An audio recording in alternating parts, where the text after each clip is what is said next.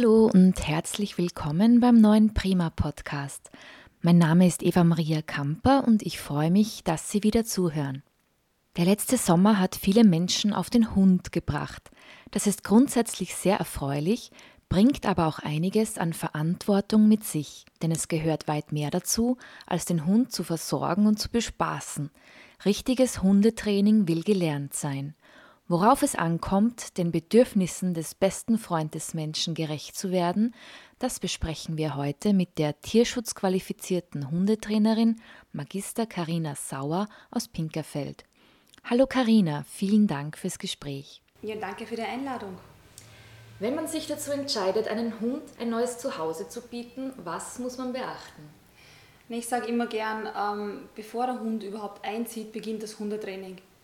Das heißt, viele Leute machen leider wirklich äh, den Fehler, dass sie warten, sie, der Hund zieht ein und dann kommen Leute bei mir das Telefon, äh, ja Karina, ich habe jetzt einen Hund und ich brauche jetzt Training. Und leider gibt es natürlich auch eine Vorlaufzeit, was die Termine anbelangt. Und äh, das heißt, da verliert man leider Zeit, egal ob es jetzt ein Welpe ist, wo gerade die ersten äh, drei Monate oder die ersten paar Wochen sehr wichtig sind für die Sozialisierung, oder auch ob es ein Tierschutzhund ist. Ja. Das heißt, man verliert da dann wirklich leider Zeit und es wäre so wichtig, dass das Training beginnt, bevor der Hund überhaupt einzieht. Weil gerade zu Beginn arbeitet man auch viel über Management, das heißt, man schaut, dass der Hund äh, manche Verhaltensweisen erst gar nicht beginnt.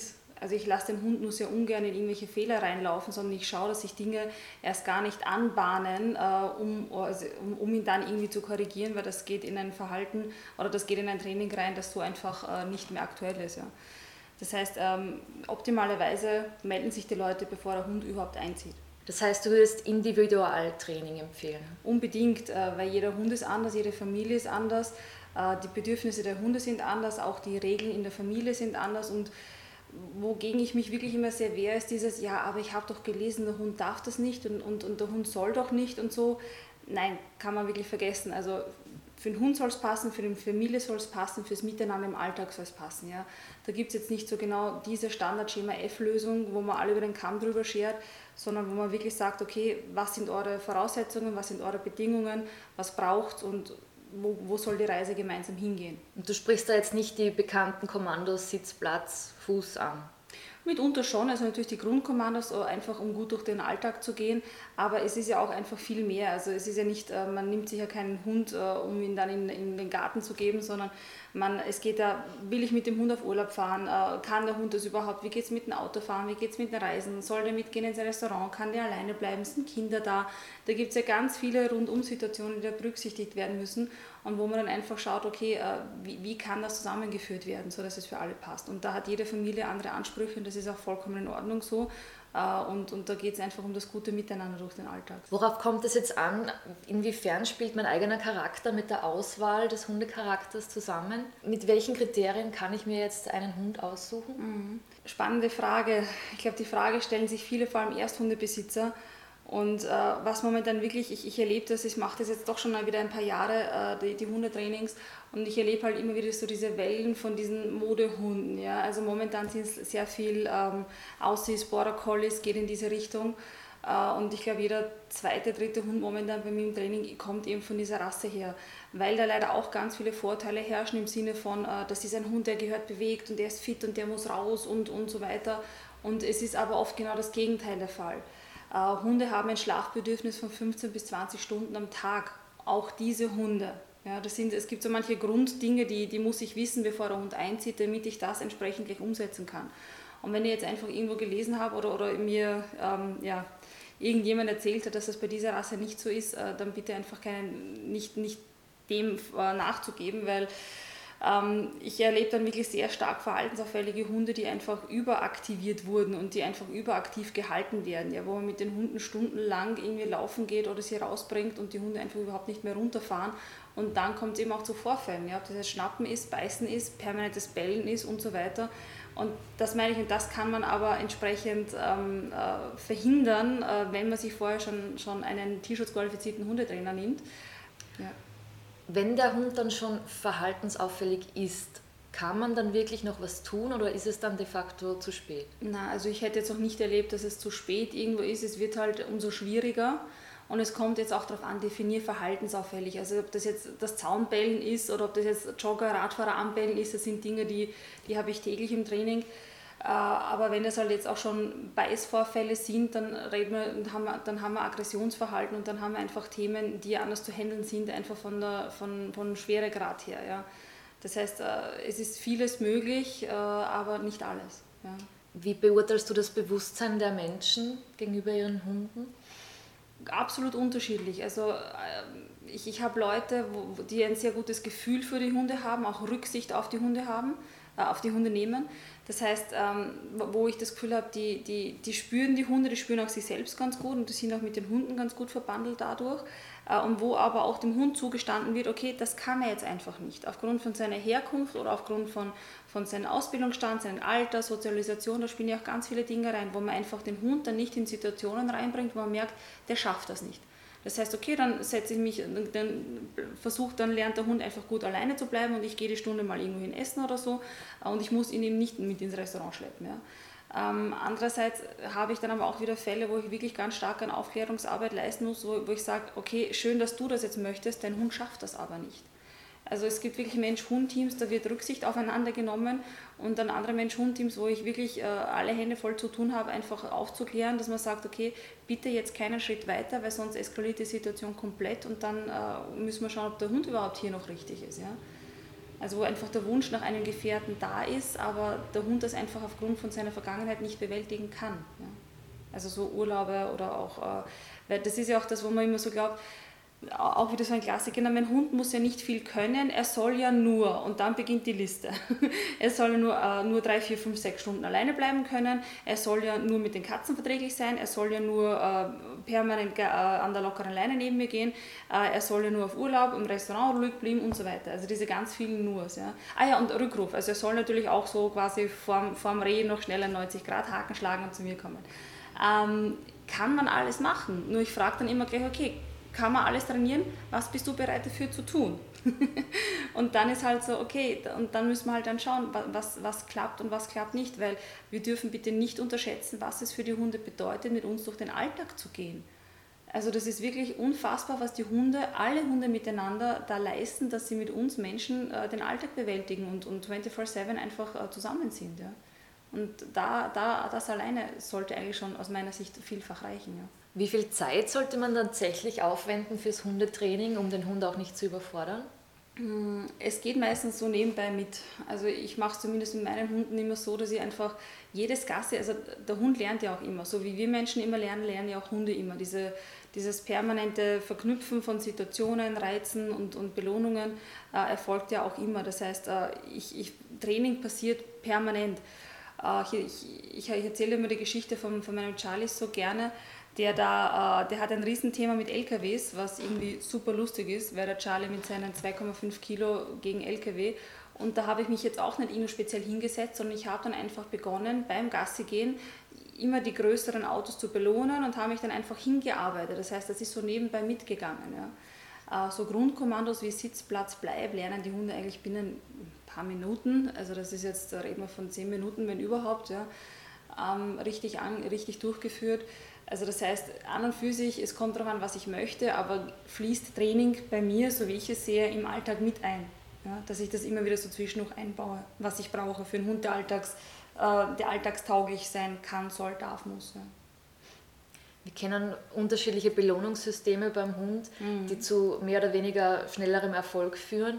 Was kannst du uns über die positive Verstärkung erzählen? Mhm. Es gibt verschiedene äh, Arten der Strafe oder auch der Belohnung im Hundetraining. Und, in, und mittlerweile hat man, haben Studien mehrfach belegt, dass die Art der, der positiven Verstärkung, der positiven Belohnung ähm, einfach äh, die nachhaltigste ist, weil so lernt der Hund was. Früher hat man ja den Hund wirklich in Situationen hineingebracht, die er nicht handeln konnte. Angenommen, der Hund hat ein Problem mit anderen Hunden, ähm, hat man den Hund auf den Platz geführt zu anderen Hunden und hat den Hund, sobald er gebellt hat oder irgendeine Reaktion gezeigt hat, bestraft durch Leinenruck, durch Zug, durch Kicks, was auch immer. Ja. Wasserspritzpistolen und das ist alles tierschutzrelevant, das heißt, das ist äh, nicht in Ordnung, absolutes No-Go, weil der Hund hat nichts gelernt, außer Schrecken. Ja. Der Hund hat nicht, also Hunde, so, so funktioniert keine Lerntheorie. Mittlerweile ist man Gott sei Dank im modernen Hundetraining dazu übergegangen, dass man sagt, okay, Verhalten, das ich haben möchte, das belohne ich. Das heißt, ich, ich bringe den Hund nicht in eine Situation, die er nicht handeln kann, sondern ich fange schon meterweit vorher an. Ja. Das heißt, wenn ich zum Beispiel meine Begegnungstrainings habe mit sehr verhaltensauffälligen Hunden, die eigentlich an der Leine komplett hochgehen, fange ich da auf, auf, auf Dutzende Meter Abstand an. In einen Abstand, wo der Hund positiv aufgeregt ist, aber noch in einem Bereich, wo er noch ansprechbar ist, wo er da ist. Und dann, dann, handeln, dann gehen wir einfach Meter für Meter, pendeln wir hin und her und schauen, äh, dass der Hund einfach eine gute Erfahrung macht mit anderen Hunden an der Leine, ohne dass die jetzt aneinander vorbeigehen müssen. Von dem reden wir gar nicht, das ist nicht Sinn und Zweck der Übung. Sondern einfach dem Hund zu zeigen, schau, hier, hier bist du safe, dass hier ist in Ordnung, dass diese Distanz passt, hier kannst du lernen und ähm, genau, also man, geht, man ist jetzt in diese Richtung hingegangen und die leib und lebe ich eigentlich sehr gerne, weil ich dadurch die größten und auch nachhaltigsten Erfolge habe. So lernt der Hund auch eigene Strategien und nicht immer dieses permanente Verhalten unterbrechen durch Gewalt, sondern der Hund lernt so, ah okay, wenn ich mich umdrehe, wenn ich weggehe, ich kann weggehen aus der Situation. Ich muss nicht hin, ich muss nicht eskalieren, ich kann rausgehen. Ja. Und das finde ich immer sehr gut. Und auch die Halter natürlich dann auch den Hund lesen lernen und einschätzen lernen. Jetzt hast du die Ausbildung zur tierschutzqualifizierten Hundetrainerin gemacht. Genau. Was ist das genau? Was unterscheidet mhm. dich?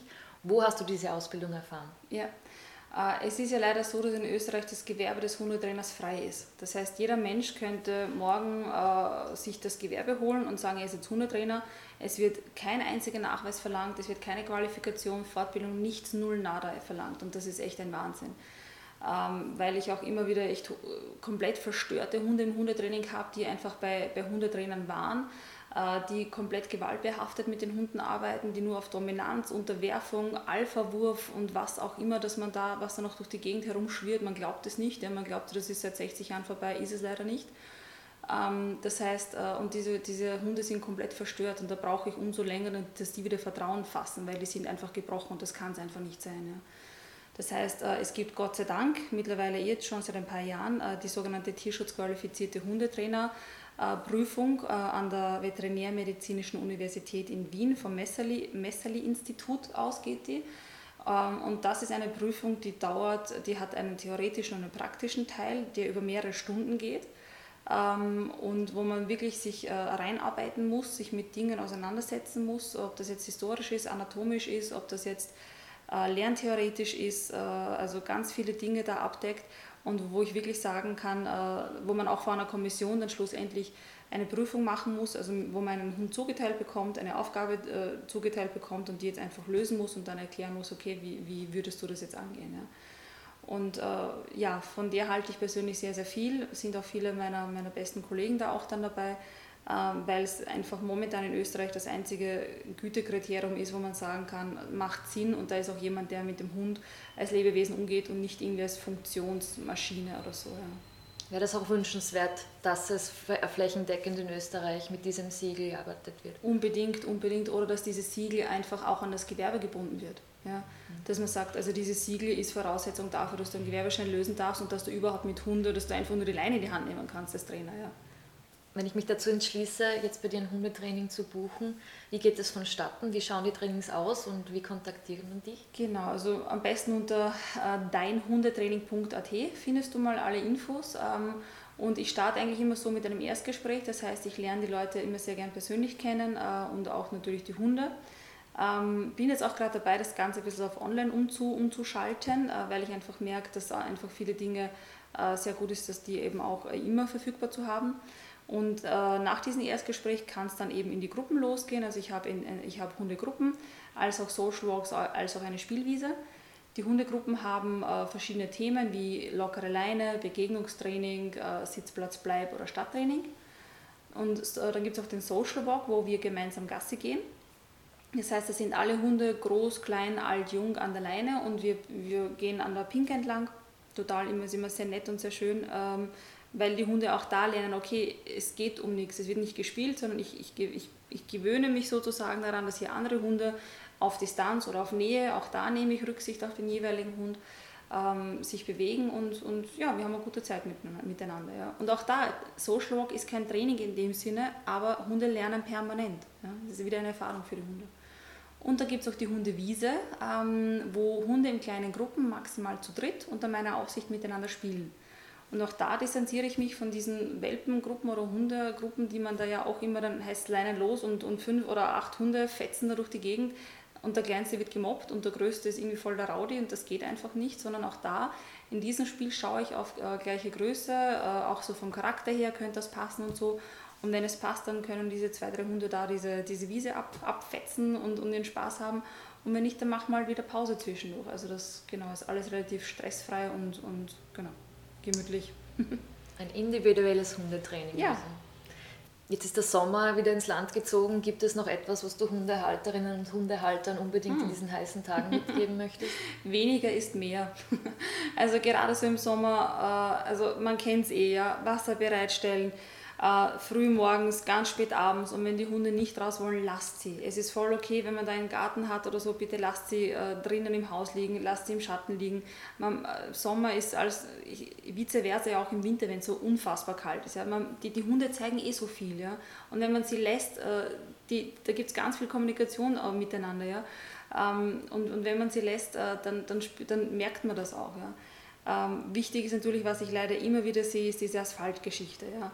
Das heißt, bitte, bitte passt auf die Hundepfoten auf, äh, wenn ihr barfuß nicht gehen könnt auf dem Asphalt, beziehungsweise der Handrücken, ihr, ihr, ihr den Handrücken für drei bis fünf Sekunden auf den Asphalt legt und merkt, uh, das ist heiß, dann tut das auch den Hundepfoten weh. Also bitte lasst es. Ja. Auch speziell in den Autos keine Hunde zurücklassen. Absolut, absolut. Das äh, schüttet mich immer wieder, weil ich mir auch gedacht habe, das Thema sollten wir schon lange haben. Ja. Also die Sonne wandert, der Schatten, der vorher da war, ist da nachher nicht mehr da. Das geht sehr schnell, auch wenn dann ein Spalt offen ist bitte, das macht keinen Sinn, euer Hund ist einzigartig und den äh, Rocco äh, oder wie auch immer das der Hund dann heißt, gibt es nur einmal und äh, das will keiner so einen Hitzetod dem Hund antun. Ja? Also bitte wirklich lasst es bleiben, lasst die Hunde zu Hause, nehmt es mit rein äh, oder, oder findet andere Möglichkeiten, aber Hund und Auto geht gar nicht im Sommer. Und auch wenn die Sonne nicht drauf scheint, die Umgebung ist einfach unfassbar heiß. Ja? Also auch wenn auch sollte die irgendwo einen, einen Parkplatz finden, einen überdachten, äh, äh, reicht es ja auch schon die, die, die, die Strahlung von allen Seiten. Ja? Also wenn es heiß ist, ist es heiß. Da hat kein Hund was im Auto verloren. Vielen Dank fürs Gespräch, liebe Karina. Danke. Den Artikel zu diesem Podcast lesen Sie in der aktuellen Prima-Ausgabe und auf www.prima-magazin.at. Vielen Dank fürs Zuhören Bleiben Sie gesund, bis zum nächsten Mal.